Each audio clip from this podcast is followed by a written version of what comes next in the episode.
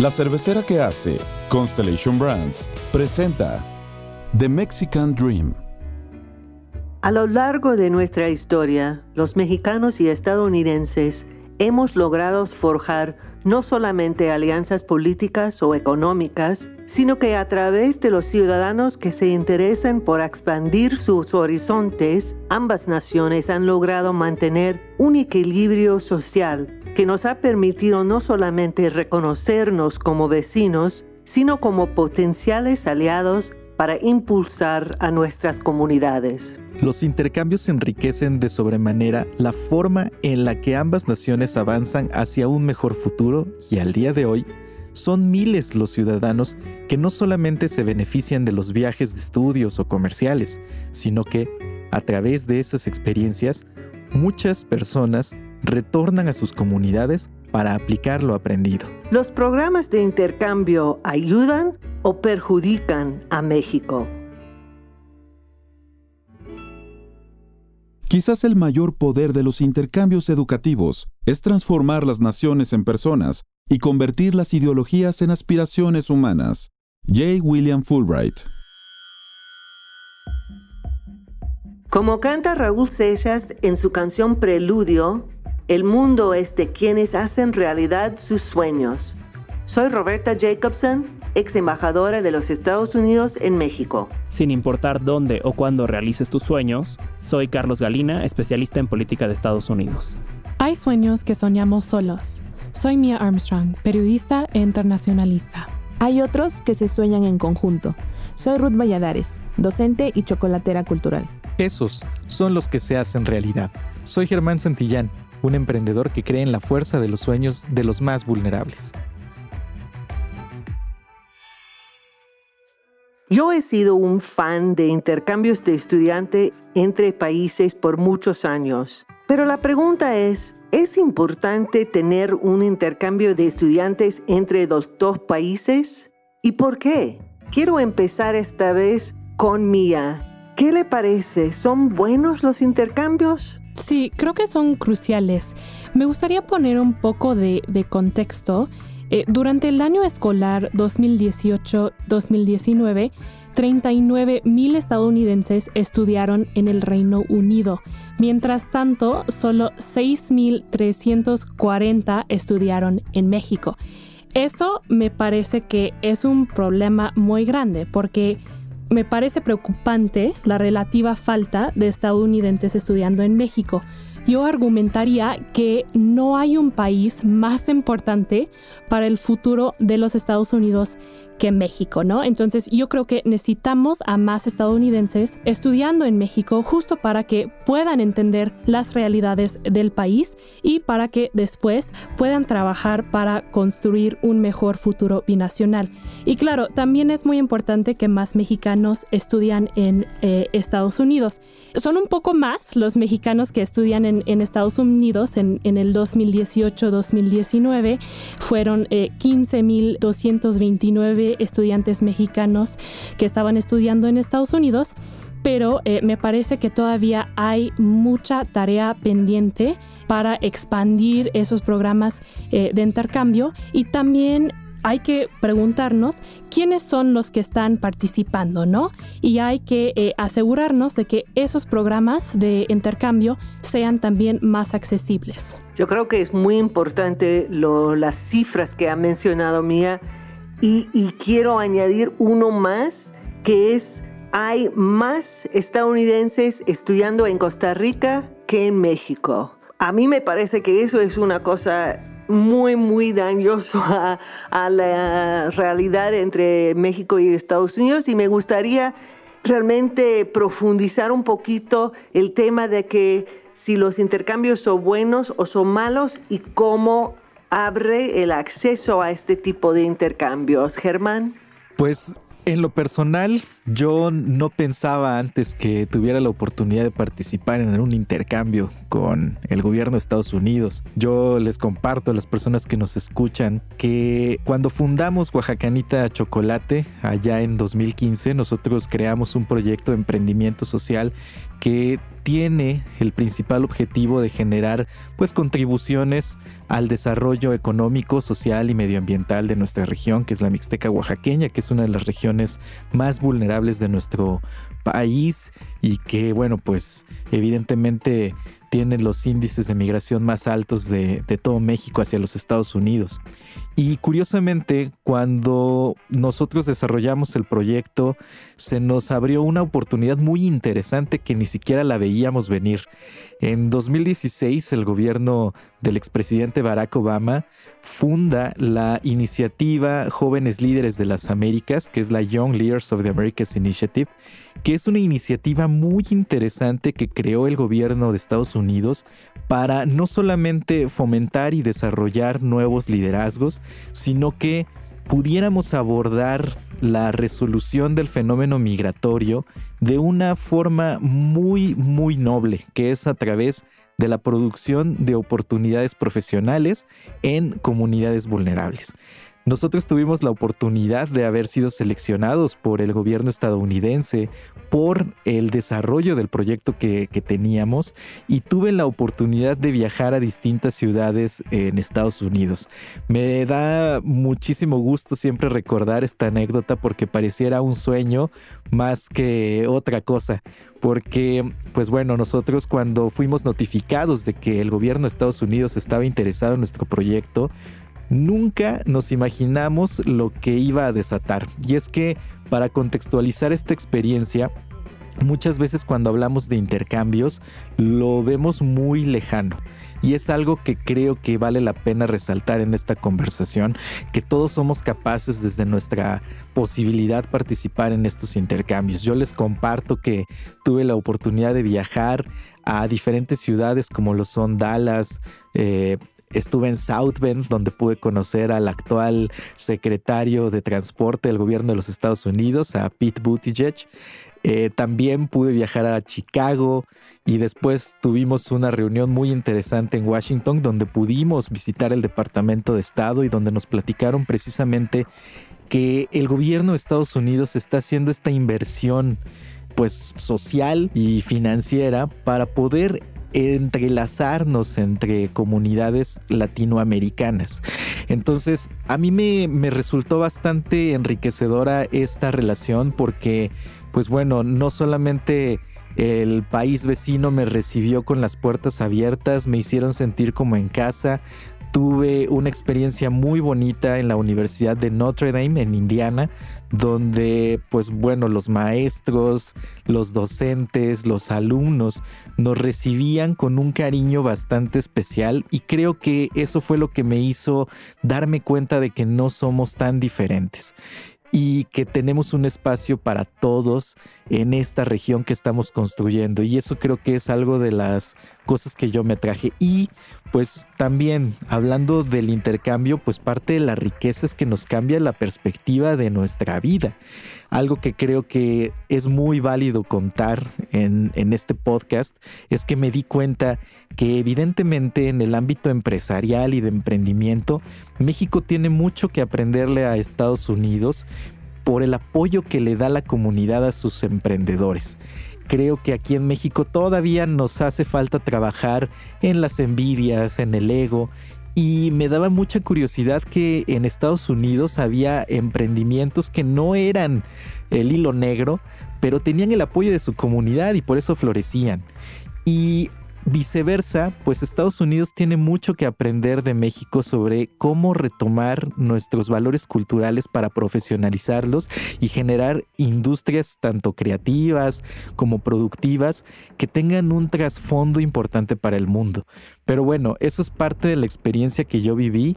Creo que un intercambio siempre te va a abrir la mente y creo que el gobierno mexicano también tiene esa gran responsabilidad. Si tenemos estas cifras tan preocupantes de intercambio entre Estados Unidos eh, hacia México, es porque también el gobierno mexicano debería de invertir más en estos intercambios. Tenemos que abrir nuestro país porque tenemos que compartir muchas cosas que tenemos como mexicanos. Pero pues bueno, me gustaría también escuchar a Carlos porque yo sé que él tiene una experiencia bastante rica en su intercambio y bueno, pues que nos comparta más de ello. Eh, por mi parte, yo soy eh, ex becario Fulbright García Robles. Tuve la oportunidad de estudiar mi maestría en política de Estados Unidos en de George Washington University en Washington, D.C. Y creo que parte del el enriquecimiento de esta maestría o del programa de intercambio como tal fue que no solo logré percibir o estudiar la teoría de la política en Estados Unidos, sino también presenciarla en el día a día, eh, específicamente pues en la capital del país, que es una capital muy politizada. Cuando hay elecciones se siente la energía en el ambiente, en los bares se habla de el eh, acontecimiento político más reciente y puedes rastrear de alguna manera los sentimientos de la gente con lo que está sucediendo en las noticias y lo que está sucediendo en la, en la política. Y creo que el tener esta experiencia de ver los dos lados de tanto las clases como la percepción que se tenía de Estados Unidos o de la política estadounidense en México y lo que en verdad estaba pasando en Washington, D.C. fue muy revelador. Tuve momentos en los que tal vez... Eh, Trump hacía una declaración sobre México y mis amigos en México me preguntaban cómo está reaccionando la gente en DC. Eh, ¿Están alterados? ¿Creen que es el fin de la relación bilateral? Y en algunos puntos la verdad es que la conversación no estaba en México en las esferas de DC, más que lo que los mexicanos percibían que se estaba hablando. No se estaba discutiendo el futuro de la relación bilateral, no se estaba discutiendo el futuro que tenía México en, esta, en las declaraciones de Trump. Y entonces sí fue muy revelador el poder contrastar estas experiencias eh, en los, digamos que consumiendo los medios de dos lados de la frontera. Yo creo que es muy interesante que hasta ahora Muchos han hablado de, los beneficios de intercambios y estoy totalmente de acuerdo, pero tenemos que pensar también en cuál es el interés de los que auspician algunos programas, cuál es el interés a veces del gobierno de Estados Unidos. A veces es invertir en empresarios o líderes para el futuro que ellos conozcan los Estados Unidos. Pero, por ejemplo, el presupuesto para los, las becas Fulbright García Robles por parte de los Estados Unidos y México no ha cambiado en más que 10 años, que significa que en realidad por razones de inflación y otras cosas ha bajado significativamente. Hemos tenido programas para la enseñanza de inglés, hemos tenido programas con eh, bueno, chicos de, secundaria, de, prepa y no solamente de universidad o posgrado. Eh, pero tenemos que pensar un poquito en los efectos quizás no conscientes negativos de esos programas. ¿Creen que hay efectos negativos y, quiero eh, escuchar un poquito rápidamente de todos. Si puedo empezar con Ruth. En mi caso, Roberta, tuve la oportunidad en 2019 de participar en un programa del Departamento de Estados Unidos que fue el programa para visitantes eh, internacionales. En ese entonces tuve la oportunidad también de conocer cinco diferentes ciudades de Estados Unidos en el cual eh, tuve también eh, oportunidad de intercambiar experiencias con otras mujeres de Latinoamérica, con organizaciones en Estados Unidos, muchas de ellas enfocadas a problemáticas eh, de género como violencia, derechos humanos, educación, etc. Programas como estos y más del contexto en el que yo vengo, pues son una oportunidad también muy importante para ampliar nuestros horizontes, conocer otras perspectivas y también de alguna manera te empodera como ciudadana, como mujer, como también habitante de una comunidad marginada en Oaxaca. Entonces creo que ese también es un gran potencial que tienen en este caso los programas de intercambio en Estados Unidos, que ven algo en ti que a veces tú no has logrado alcanzar ver y que sin embargo estos programas hacen que florezca, hacen que tú lo, lo externes, haces que tú lo descubras e incluso regreses como con ese entusiasmo de querer hacer algo más también por tu comunidad. Y si yo tuviera que mencionar algo negativo de esta experiencia, creo que sería que tú al tener la oportunidad de participar en un programa de esta calidad, con estos alcances y con estas oportunidades, muchas veces sí lo llegas a comparar con las oportunidades que tú puedes encontrar en México y ves justamente esta desigualdad, eh, tanto en la calidad como en, el, en la oportunidad que tú puedes encontrar aquí en México. Y muchas veces también eliges buscar oportunidades que estén fuera de tu país por esto mismo, ¿no? Por esta calidad, por este alcance y sobre todo por este crecimiento personal y profesional que puedes alcanzar en ellos. Ok, Mía. Sí, yo creo que cuando pensamos en estos intercambios, se habla mucho del problema de brain drain o de fuga de, de talentos, fuga de cerebros que es básicamente que eh, tal vez vamos a poner el ejemplo de un mexicano va y estudia la maestría en Estados Unidos y eh, ahí encuentra, como estaba mencionando Ruth, eh, que hay mucha más inversión para investigación, hay más oportunidades y luego esa persona decide quedarse en Estados Unidos y no regresa a su país. Y eso significa que pues México ahora eh, tiene una persona eh, menos, no, o sea, en vez de trabajar en México con la educación que ganó eh, en el exterior, ahora está trabajando en el exterior. yo creo que es un problema bastante complicado y yo no estoy para juzgar a, nadie, ¿no? Y, yo creo que cada uno pues tiene que, ver dónde están las mejores oportunidades. Pero yo creo que si, si queremos ver ese problema, em, hay que pensar en cómo podemos invertir más, por ejemplo, en eh, investigación en México, cómo podemos crear eh, más oportunidades en ambos países para que eh, las personas no tengan que tomar esa decisión de que me gustaría regresar a mi país, pero la verdad es que si quiero seguir con mi trayectoria profesional, pues no me queda de otro, ¿no? Creo que esa es una decisión bastante difícil para muchas personas y en un mundo ideal no sería una, una decisión que nadie tuviera que, tomar. Creo que otra cosa que yo viví, yo hice un programa de English Teaching Assistantship eh, enseñando inglés eh, bajo el, programa de Fulbright. Em, y, y, un problema que yo enfrenté durante mi experiencia es que no soy maestra, ¿no? No tenía capacitación en cómo enseñar el inglés. Entonces, de repente al aula, ¿no? Donde estaba, iba a enseñar a estudiantes. Y muchas veces eh, me sentí impotente o insuficiente, em, porque aunque sí había enseñado, eh, en mi caso, clases en cárceles en Estados Unidos, nunca había enseñado eh, inglés como eh, segundo idioma. Y entonces creo que ahí, en, en, algunos de esos programas, hay que pensar en cómo podemos capacitar mejor a las personas que van a hacer el intercambio para que cuando lleguen a esas comunidades puedan contribuir de la mejor manera. Carlos, si quiere mencionar, contestar esa pregunta o, tiene otra. Yo creo que parte de lo que también se tiene que pensar es qué pasa después del intercambio. Creo que estas, eh, todos los becarios Fulbright García Robles, los YLA, tienen experiencias que son muy reveladoras de la relación bilateral en el día a día y de cómo se perciben ambos países.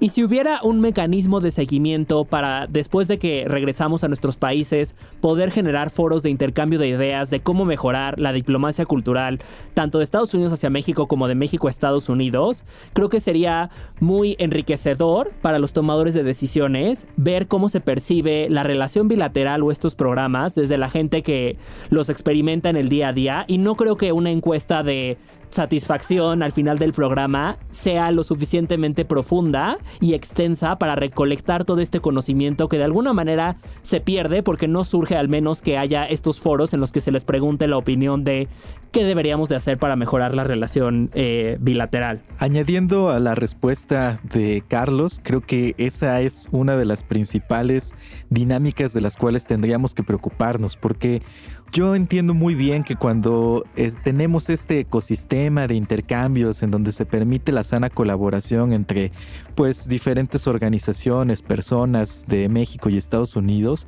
el seguimiento tiene que ser fundamental.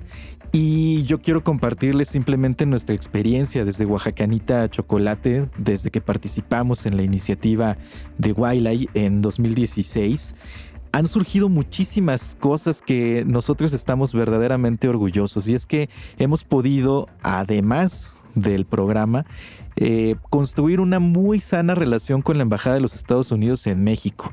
Y digo, eh, hemos podido generar programas como Access en la Mixteca, hemos traído programas de capacitación de liderazgos, en soft skills, emprendimiento, hemos podido apoyar a ya casi 3.500 personas de 150 comunidades en Oaxaca y algo que me resulta bastante peculiar es la apertura que existe de parte del gobierno de Estados Unidos para apoyar inclusive las ideas que nosotros generamos en Oaxacanita.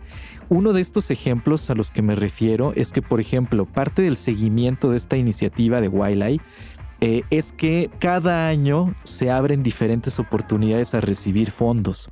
Y nosotros en Oaxacanita en 2021 hicimos un proyecto muy noble que se llama la Escuelita del Cacao, donde estamos dando capacitación a niños de 5 a 12 años para que conozcan su cultura chocolatera, para que conozcan la historia de este producto en la región y al mismo tiempo para que sepan cómo cuidar arbolitos de cacao en su comunidad.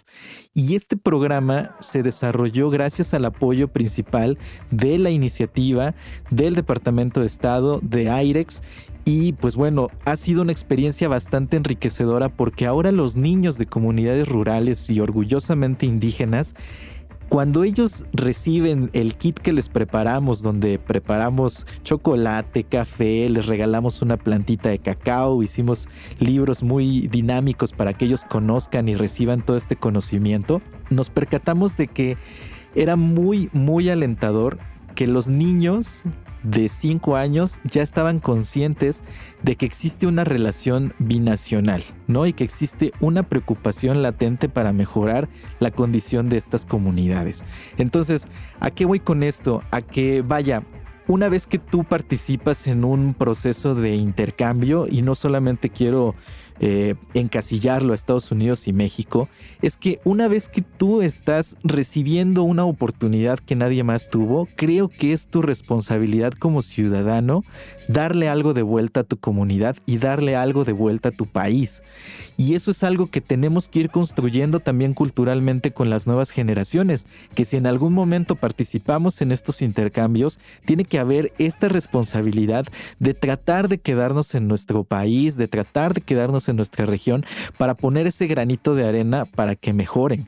Entonces, creo que esto es lo rico de tener una de estas experiencias.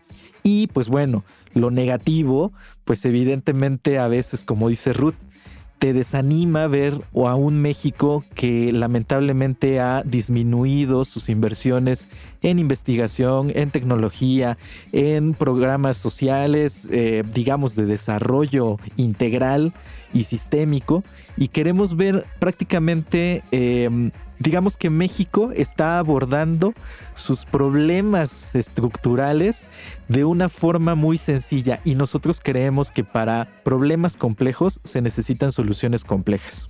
Eso ha sido una discusión muy rico y realmente interesante por parte de, de todos ustedes y las experiencias que, que han tenido es muy importante subrayar algunas cosas que, ustedes este, han eh, llevado a, nuestra audiencia. Uno es muy interesante.